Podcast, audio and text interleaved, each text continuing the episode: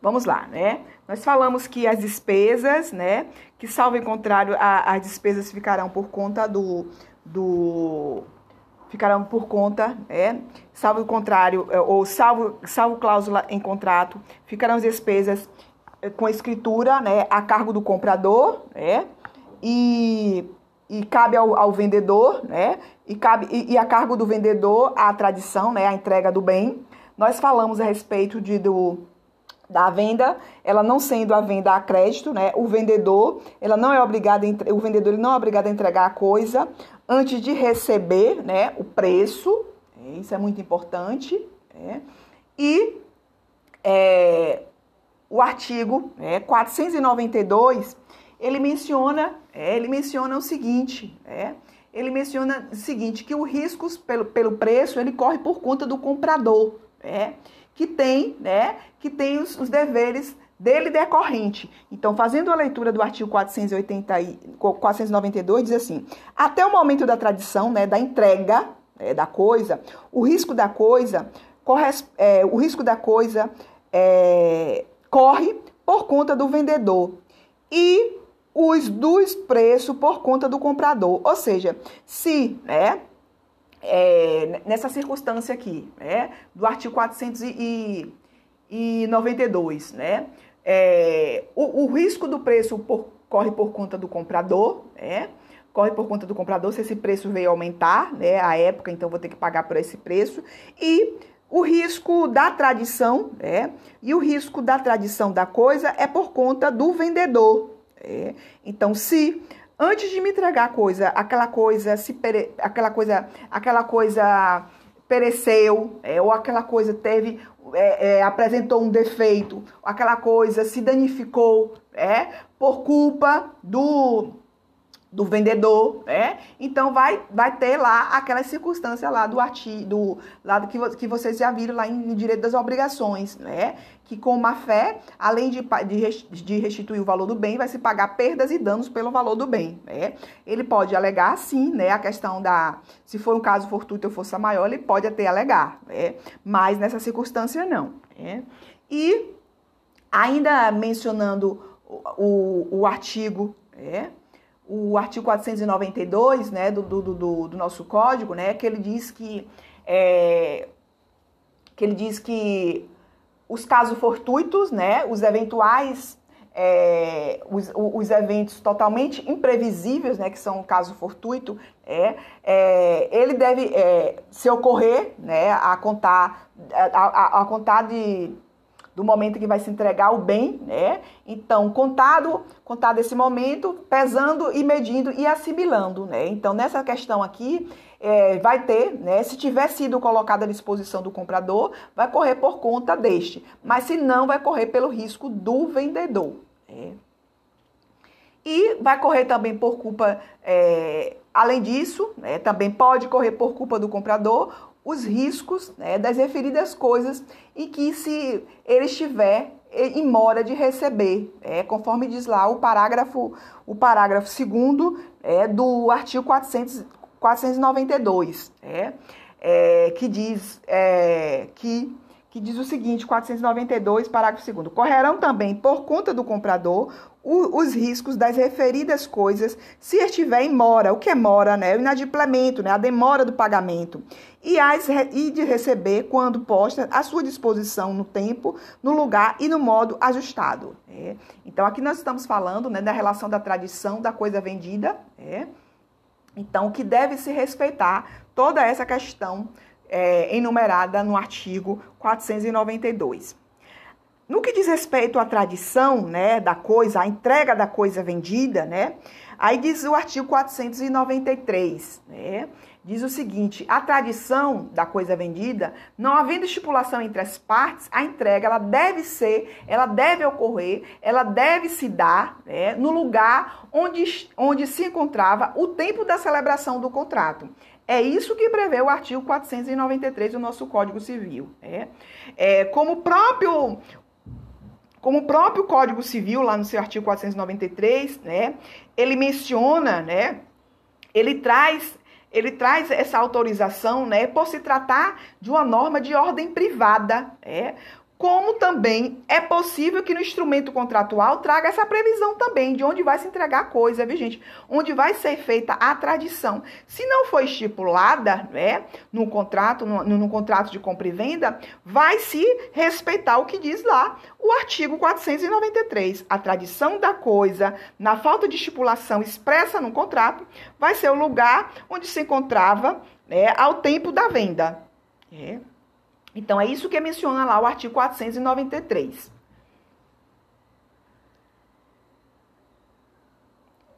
O 400 e...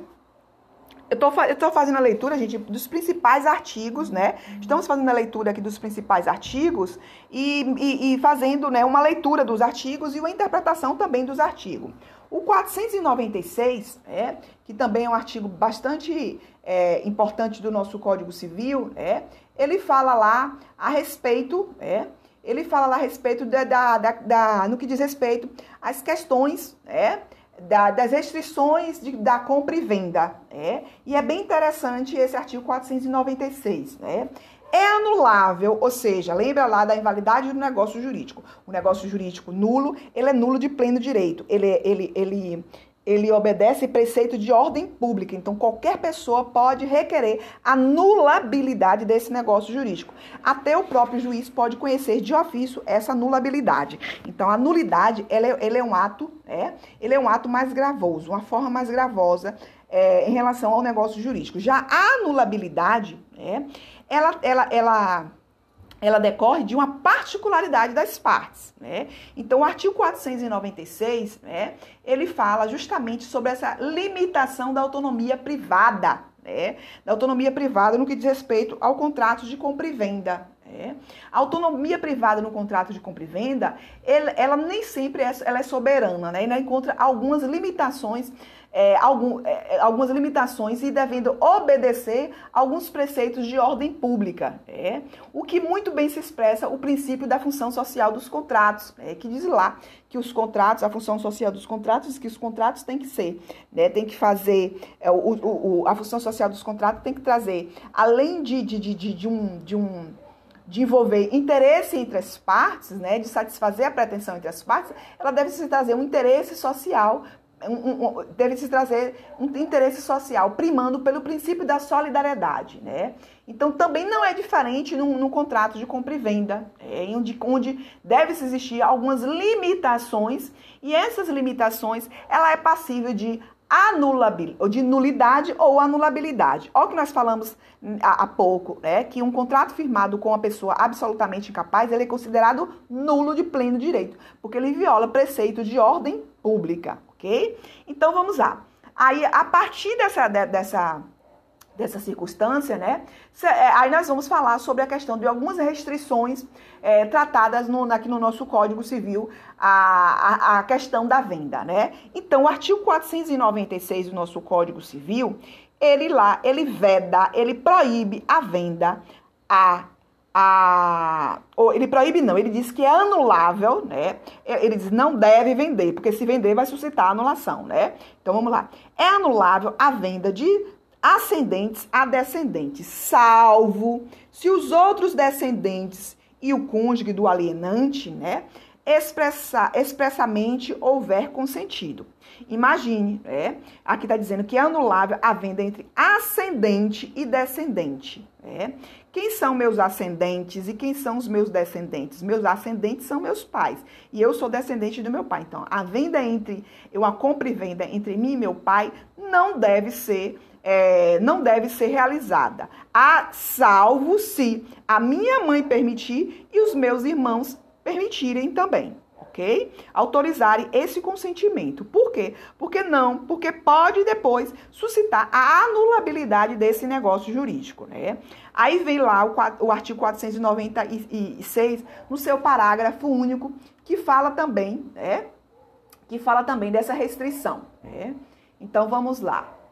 É, o 496, no seu parágrafo único, diz: Ambo, em ambos os casos, dispensa-se o consentimento do cônjuge se o regime for o de separação obrigatória de bens. É. Isso aqui também vocês vão estudar é, com o com a professora Florinda. O que é, professora, esse regime de separação obrigatória de bens? Esse regime de separação obrigatória de bens é o que disciplina lá o artigo 600, 1641 do nosso Código Civil, que a própria lei determina que é, a, a, a essas pessoas é, ao, a, a, essas pessoas decidirem contrair matrimônio, deve, né, a, a, lei impõe a separação obrigatória de bens. Deixa eu só fazer uma leitura do artigo 100, é, 1641 para vocês compreenderem isso, viu, gente? Então, o artigo 1641 diz lá o seguinte, que não é, as pessoas enumeradas que não podem casar, é, ou que se casarem, o regime é de separação obrigatória de bens. Diz lá o artigo 1641. É, é obrigatório o regime de separação de separação de bens no casamento, então, se casou uma dessas pessoas aqui, é, elencadas nesse artigo, já era, viu, gente? O regime é de separação obrigatória de bens. Das pessoas que, o, que, que contraíram na inobservância das causas suspensivas da celebração do casamento, né? Porque temos lá o artigo 1521, que é falar sobre, é, sobre a respeito da da, do impedimento para casamento, as pessoas que são impedidas. Impedida é impedida, porque se casar, o casamento é nulo de pleno direito. E as causas suspensivas, enumeradas no artigo 1523, fala das pessoas que não devem casar. Imagine, né? Imagine, a professora Patrícia é viúva, casou, ficou viúva, e ela tem um patrimônio, né? É, o, o, o deixou um patrimônio abastardo, né? Ela não tem filhos, então aquele patrimônio pertence todo a ela. Mas antes de resolver, né? Ou ela tem um, tinha, um filho, vamos colocar, vamos complicar mais a situação. Ela tem um filho. Antes de resolver todo esse inventário, é, o inventário deixado para mim e para meu filho, eu não posso, eu não devo, a lei recomenda que eu não devo casar. Por quê? Porque se eu casar, contrair, contrair um novo casamento, pode existir uma confusão patrimonial com o meu patrimônio né, do casamento anterior com patrimônio, com o futuro patrimônio que eu vou constituir com o meu novo, né, meu novo marido. Então recomenda-se não contrair este casamento. Então, se eu casar, eu vou sofrer uma sanção. Qual será essa sanção, professora? Regime de separação obrigatória de bens, ok? Porque eu não resolvi ainda, não ficou lá, não ficou lá é, não, o juiz não ainda não, não, não formalizou, né? O juiz não deu a sentença e não declarou lá o formal de partilha, qual bem que vai ser meu e qual bem que vai ficar para o meu filho. Então, durante esse tempo, eu não devo me casar, porque se eu me casar, a lei diz que eu vou casar por separação obrigatória de bens. Né?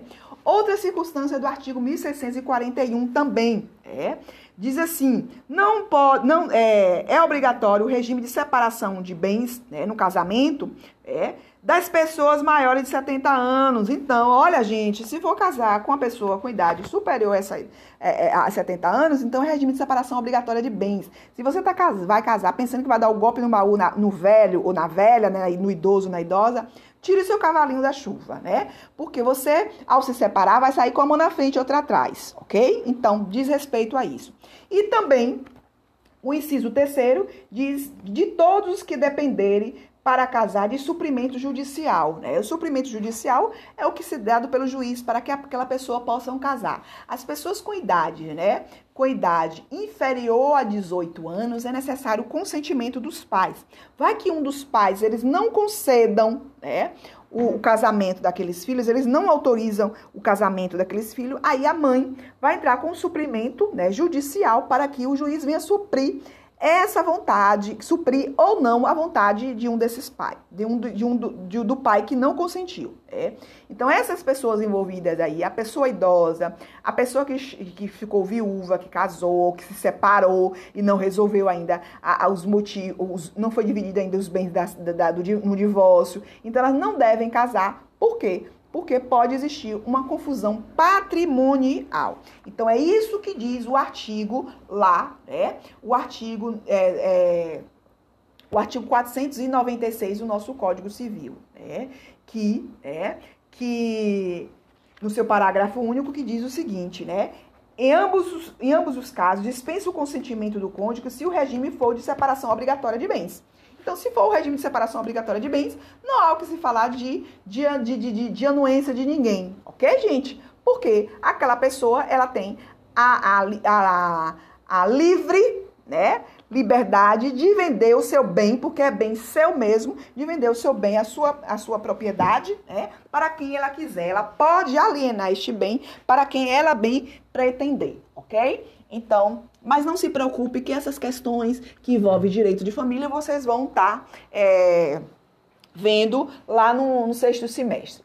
Ainda falando a respeito né, da, da, da questão é, da venda, né? Nós temos aí, é, nós temos aí é, do, do contrato de compra e venda, nós temos o artigo 492 não, falei do 497, é do nosso Código Civil, e que diz assim, sobre, é, sobre pena de nulidade, é, sobre pena de nulidade, não pode ser comprados, ainda que em asta pública, pelos tutores, curadores, testamenteiros e administradores os bens confiados à sua guarda ou administração, ou seja, né, é, se porventura, né, um, um, tutor, um curador, né, um testamenteiro, ele não pode comprar, né?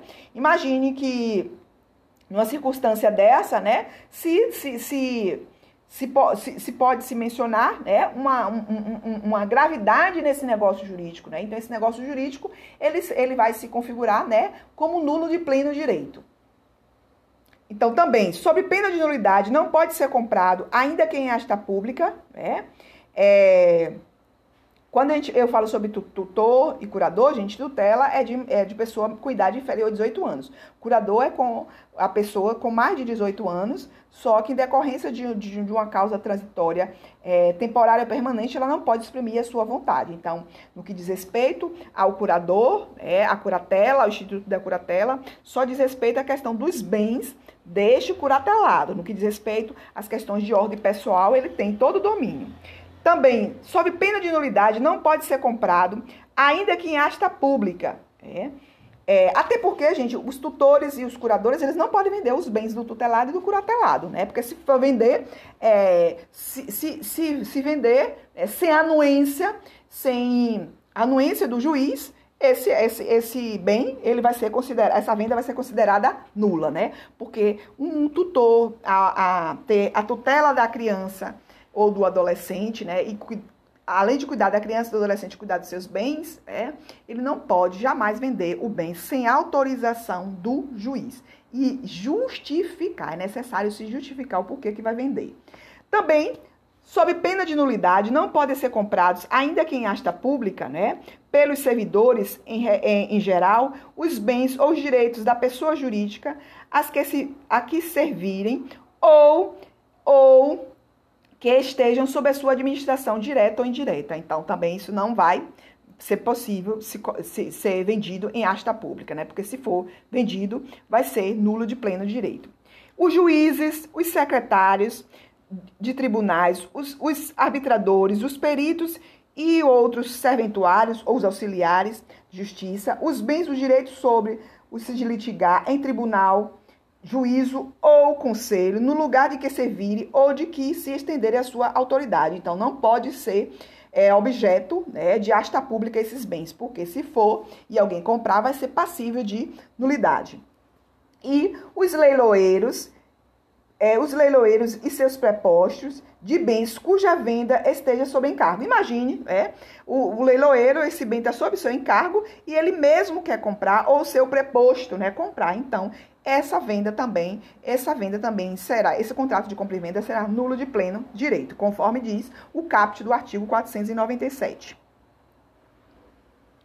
Outro artigo importante aqui para a gente fazer, né, a leitura e fazer um comentário, né, é, no que diz respeito ainda à, à questão do contrato de compra e venda, né, é o artigo 499. Né? O artigo 499 do nosso Código Civil, ele diz, né, ele menciona lá o seguinte, né, ele diz lá sobre a questão da venda, né, entre os cônjuges. Olha, é lícito a compra e venda entre os cônjuges com relação a bens excluídos da comunhão. né? O artigo 499, ele traz a possibilidade jurídica da compra e venda entre os cônjuges, desde que esse contrato ele seja compatível com o regime que foi adotado por eles ao casarem, né? Assim, dessa forma, é possível a compra e venda dos bens excluídos da comunhão, né? é, residi é, residindo no final, né? A, o contrato de compra e venda. E aí, porque se não se não tiver é, mencionado é, essa questão, aí pode-se arguir a nulidade desse, desse bem. Né? Então, a, o dispositivo legal aqui, ele é totalmente restritivo. É, ele comenta é, que o artigo 499, ele pode, ele pode ter também, pode o artigo 499, gente, pode ser também aplicado no que diz respeito à questão da união estável ok? A união estável é equiparada ao casamento? É equiparada ao casamento. Então, razão pela qual pode ser vendido um ao outro os bens que não estão, que são excluídos, né? Os bens que são excluídos da, da, da comunhão. Deixa eu só mencionar aqui um artigo para vocês compreenderem quais são esses bens excluídos da comunhão. Artigo na parte lá de direito das famílias também, que vocês vão ver com a, a professora Florinda. Regime de bens. Lá em regime de bens.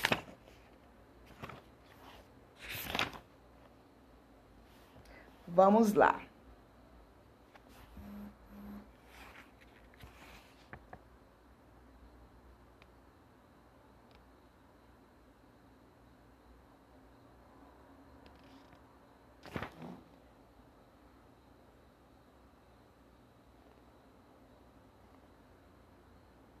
Ao que não entra na comunhão. Vamos lá.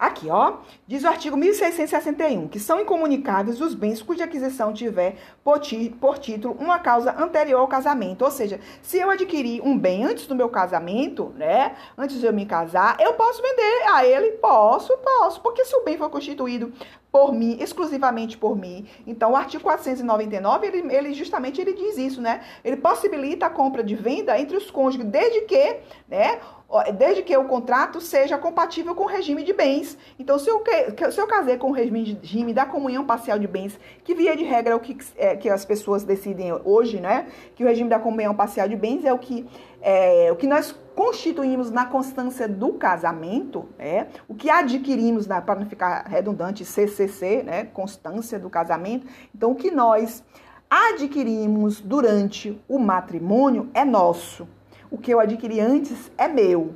Ok, gente? Então, esse meu bem que eu adquiri antes, se meu marido, se meu esposo tiver interesse em comprar, eu posso vender? Eu posso. Ok? Porque diz lá o artigo 499 do Código Civil. Deixa eu ver se eu, se eu, se eu procuro outro aqui também. Que são excluídos o do casamento também. As doações, se eu recebi uma doação anterior ao casamento, se eu recebi uma herança né, durante o casamento, o meu marido não tem participação nessa herança. Se eu recebi uma doação durante o meu casamento e tiver lá uma cláusula, uma cláusula que é destinada só a mim o bem, se tiver, se meu pai gostar muito dele e dar o bem para os dois, lascou ok? Se, se dissolver o casamento, o bem tem que ser dividido. Agora, se meu pai colocou lá que, que, que não há cláusula de comunicabilidade desse bem, então o bem só é meu. Se eu recebo uma herança, essa herança diz respeito a mim, um direito que é, que é constitucional, um direito constitucional de herança, meu. É? Então, essa herança, se eu não quero aquela fazenda, se eu não tenho intenção nenhuma de ter aquela fazenda, se ele quiser comprar, eu posso vender? Posso, né? Porque o regime é de comunhão parcial de bens, né? Então, essa questão de herança, essa questão de doação não se comunica. Deixe-me ver outro artigo aqui que fala também da não comunicação. Um regime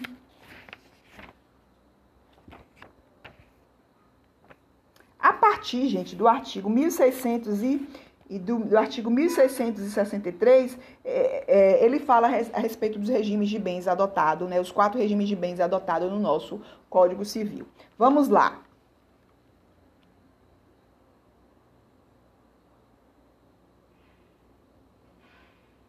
Ah, gente, outra coisa, né? Também eu não posso estar tá fazendo, né? Eu não posso estar tá fazendo essa, essa transação do bem, né? De um cônjuge para outro.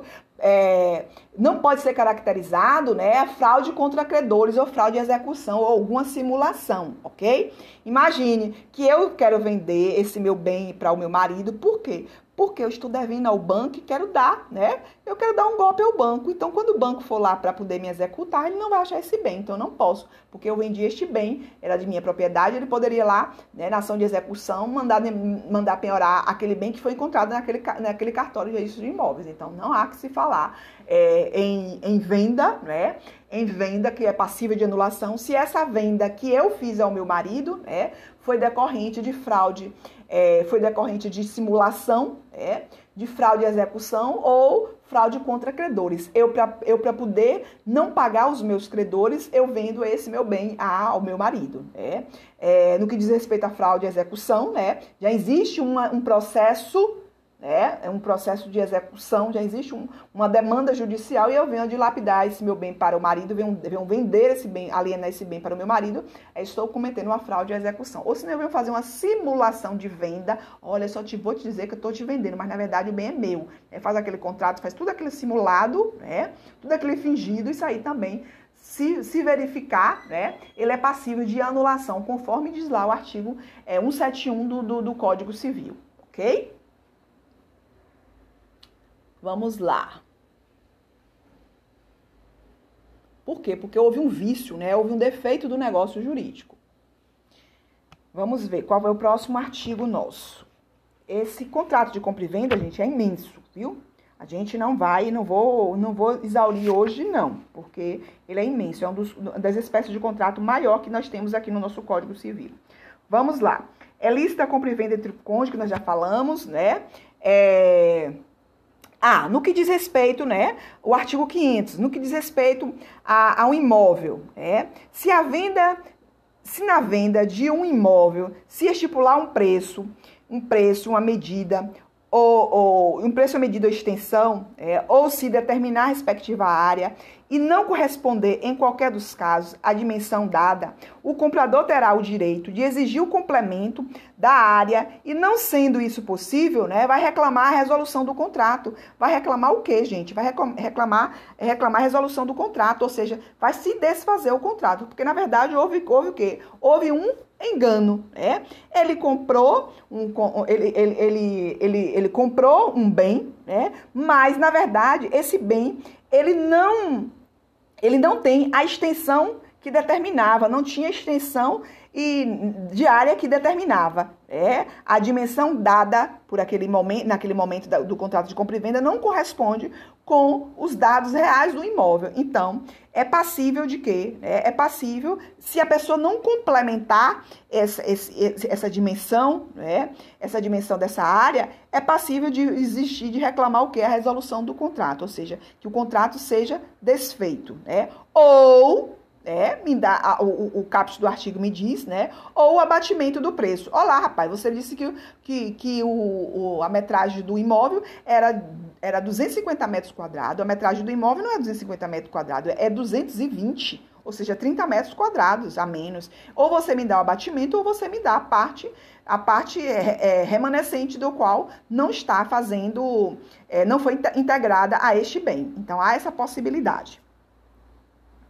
O artigo, é, o artigo 502 do nosso Código Civil, ele menciona que o vendedor, salvo convenção em contrário, ele responde por todos os débitos que gravem a coisa até o momento da tradição. O momento da tradição é a entrega da coisa, né? Então, qualquer eventualidade, é, eu estou vendendo né, um bem para Isabel.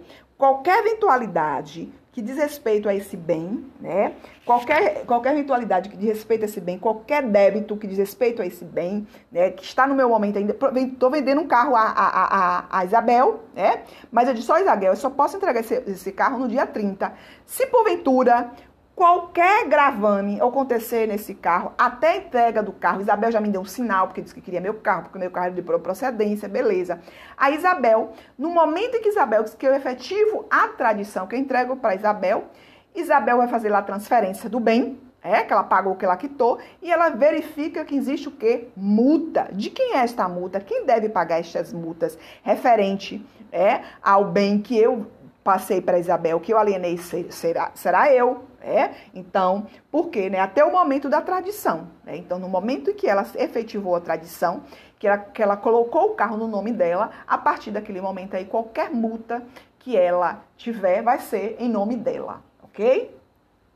E o artigo 504, né? Estou fazendo a leitura dos principais artigos, viu, gente? E o artigo 504, ele menciona o seguinte, né? É, ah, sim, o artigo 503, ele fala sobre a questão da, do defeito oculto. Lembra lá? Lembra lá, gente, do defeito oculto, vício redibitório? Então, né, nas coisas vendidas conjuntamente, o defeito oculto de uma não autoriza a rejeição do outro, ou seja, é, é nas coisas vendidas conjuntamente. É, então, um não pode alegar o defeito um do outro. É, e o artigo 504, ele fala justamente que não pode um condômino, em coisa indivisível, vender a sua parte a estranho. Se o outro consorte, né, seria o marido, imagine, né, se o outro consorte, se o outro, se o outro consorte a quiser, para tanto, tanto, tanto portanto, o condônimo a quem não se der conhecimento da venda poderá depositar o, o, o preço e haver para si parte vendida a estranhos e se requerer no prazo de 180 dias, sob pena de decadência. Ou seja, imagine que eu tenho um carro junto com meu esposo. É, e eu quero vender o carro, é, então esse carro é um bem indivisível. Lembra lá, gente, do bem indivisível? Que ele não pode ser fracionado porque perde a sua essência, perde o seu valor, é a sua valoração. Então imagine que eu tenho em condomínio esse carro com ele.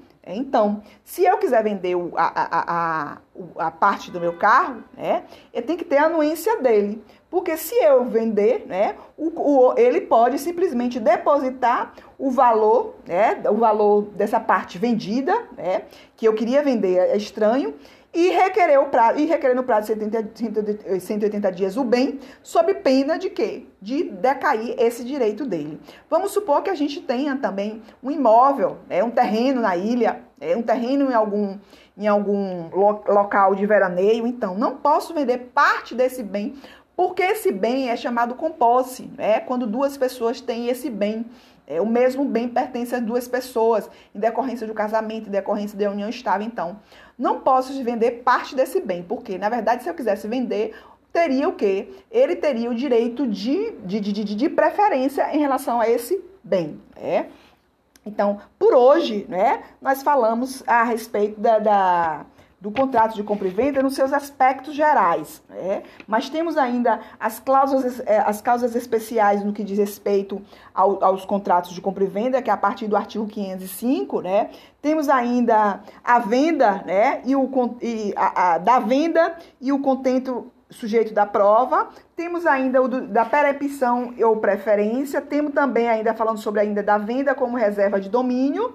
É, temos ainda a venda sobre os documentos e aí depois que entra em contratos estimatórios, né? Então hoje nós falamos um pouco a respeito da, do contrato, as, as as disposições preliminares de um contrato de compra e venda, que é o primeiro contrato que denomina, a primeira espécie de contrato que denomina lá o nosso Código Civil, lá no seu artigo, a partir do seu artigo 481. Uma boa noite para vocês e qualquer dúvida, eu sugiro que crie um grupo também, gente. Ajude aí a Pedro a criar um grupo, gente. Por favor, aí, Isabel, as meninas aí do fundo, é? É, ajude aí, por favor, a criar um grupo de direito civil, porque aí a gente pode podemos nos, nos falar, tirar dúvidas a respeito no, nesse, nesse grupo. Né? Eu sei que é mais um grupo, professora? É, né? Mas a gente só coloca só as coisas essenciais, como a gente tem feito lá no, no, no DIECA. Beleza? Um abraço para vocês, fiquem com Deus, um bom final de semana.